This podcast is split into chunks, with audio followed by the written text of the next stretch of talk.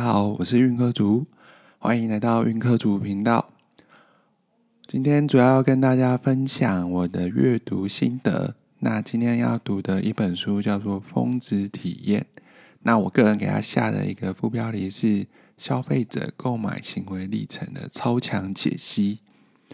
很多时候，我们都不了解消费者他的购买行为历程究竟是如何，而时常我们会花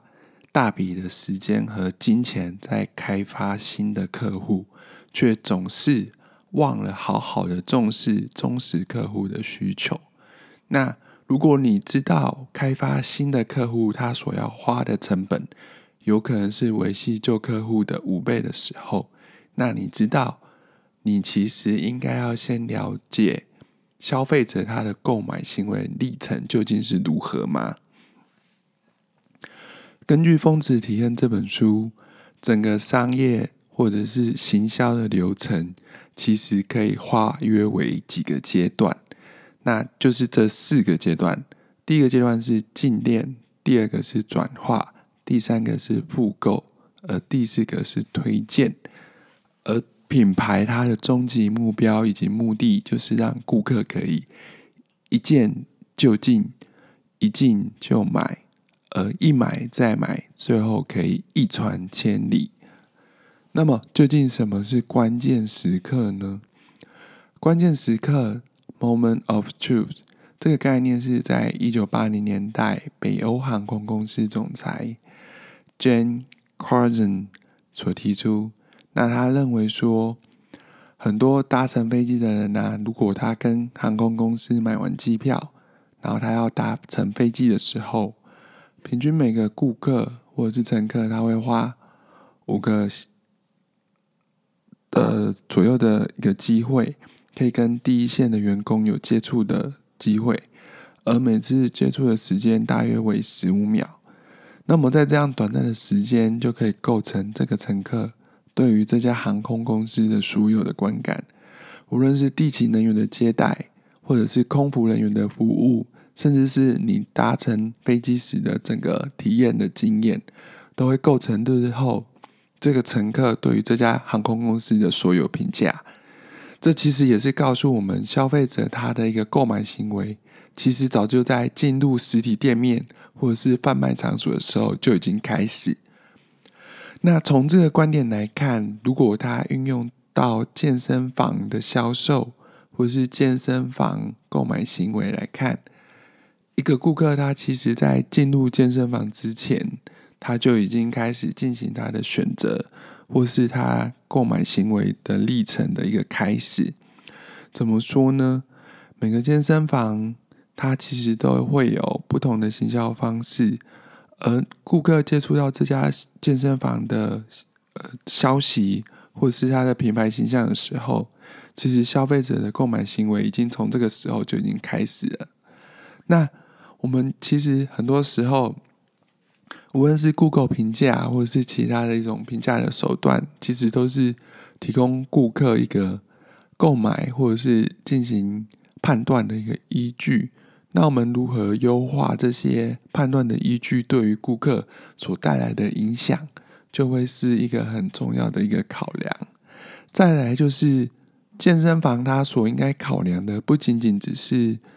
教教练或者是健身房本身器材设备的状况，而应该是整体状况的一个经营。这句话怎么说呢？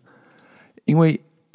当一个顾客他想要了解一个健身房的时候，他很多时候他并不会实际进入到健身房里面去了解整个健身房的状况，或者是教练的品质素质，甚至他有没有专业证照等等的这些问题，而是他是透过别人的对于健身房的一个评价来了解健身房究竟是如何。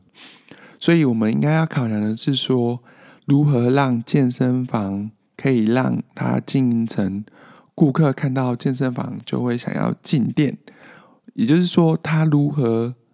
注意到这个品牌健身房的品牌，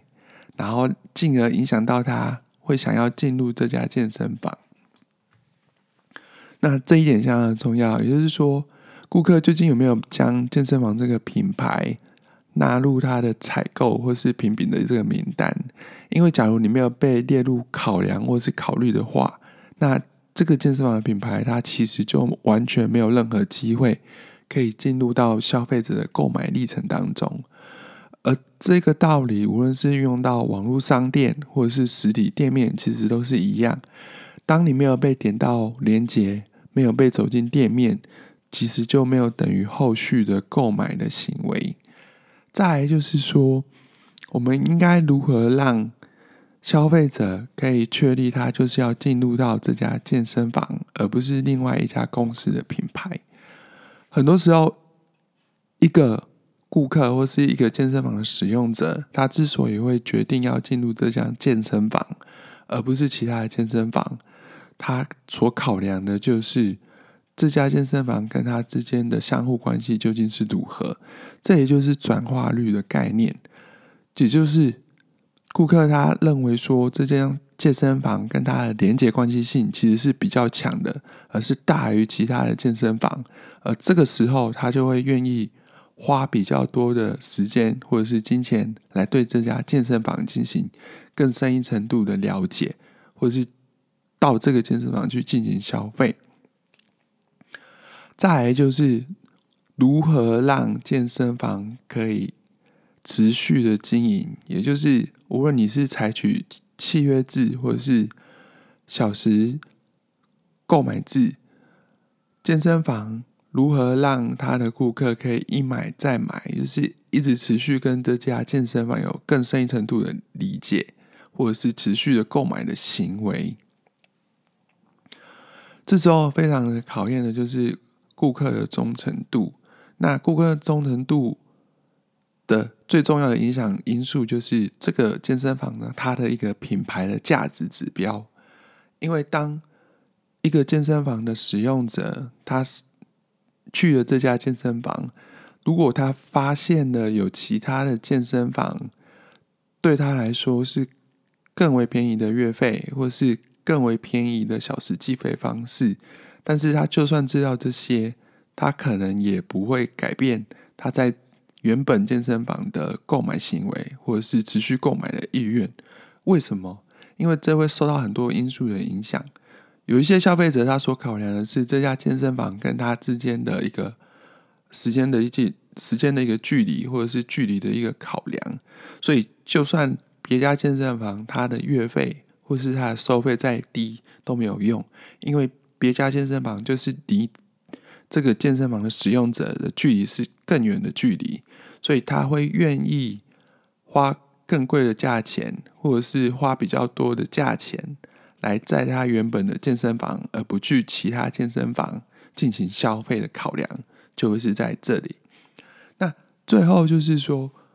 一个健身房它应该要如何提高它的一个推荐率，也就是它可以培养一群高忠诚度的一个客群，而这群客群他会愿意将他所知道的健身房的品牌的资讯，给他比较亲近的社会网络的成员。然后持续不断的愿意推荐别人来去这家健健身房进行消费，无论是透过什么样子一个手段，像是不断的在健身房运动打卡拍照，然后证明我有来过这家健身房，或者是我会将这间健身房的一些营业讯息，或者是它里面的一些商品的资讯，推荐给不同的呃朋友，或者是。交友圈来让大家更多人可以了解到这些健身房。那为什么这样子的一个顾客，他是有这样子高忠诚度的一个状况？他会愿意将他知道的一个健身房的品牌资讯传给他的一个相关的社会网络的成员呢？这时候就是考量到他是否这个品牌的终极价值能够让他的消费者能够一传千里，所以。《峰值体验》这本书，它其实是从更为广泛的一个角度，然后从行为经济学的一个角度，还有如何体验设计，然后设定不同不同的关键时刻，以及对于自身自我定位的彻底了解，才能构成行销的这件事情。那当我们了解到这件事情之后，我们就可以利用峰值体验的不同的设计，来让更多消费者来对这个品牌进行了解，甚至是推广到更多不同的消费者的层面，还有让他自己的朋友、朋友或者是消费圈来对这个品牌有更深一层次的一个理解。那以上就是本周呃我的阅读的心得。也是《峰值体验》这本书，而这本书不仅可以应用在健身房销售，甚至是私人教练他的个人品牌的一个定位，也可以用利用这本书里面提高提到的若干概念，来进行更深一层次的理解以及厘清。那这就是本周我是运科族的读书心得分享。那你对本周的阅读心得有更多的？讨论或者是更多的阅读想法吗？欢迎到我是运科主频道